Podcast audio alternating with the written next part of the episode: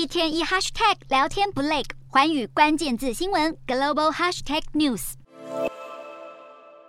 全球最大影音串流平台之一的 Netflix 宣布，将从二零二三年开始对分享账号给非同住者的用户收取额外费用。Netflix 在全球庞大的用户数中，有很多人没有付费，透过共享账号观看影片，导致营收连月亏损，才让 Netflix 决定对共享账号额外收费，期望带来更高的获利。这项计划今年已经在哥斯达黎加、智利与秘鲁试行，这三国的订阅户最多能在账号下添加两个额外成员，并加收大约二点九九美元的月费。不止 Netflix。订阅费用调涨，苹果更是狮子大开口，一口气宣布调涨 Apple Music、Apple TV Plus 和 Apple One 等旗下平台的月费。以美国市场为例，Apple Music 月费从九点九九美元调涨为十点九九美元，引发不少用户的反弹。苹果执行长库克解释，由于音乐授权成本提高，苹果决定支付更多费用，才能同时提升音乐人收入以及观众的聆听品质。另外，轿车平台巨头 Uber 则是力拼拓展广告业务，计划推出旅程广告，允许品牌业者利用轿车者者过去的搭车记录，或是正要前往的目的地，精准投放广告，甚至能在用户等车、搭车与刚抵达目的地三个不同时间展示不同的广告。Uber 指出，目前已经有四十多家品牌加入合作的行列，目标是在未来两年内利用广告创造十亿美元的收益。旅程广告虽然具备庞大营收成长潜力，却也让许多疑虑浮上台面。Uber 搜集客户位置给品牌，将会暴露客户的生活足迹，引发隐私问题。也有专家表示，整趟旅程都投放广告，可能会引起客户的反感，导致越来越多人不再选择 Uber 为交通工具。这种新形态广告投放产品能否如愿以偿，还有待观察。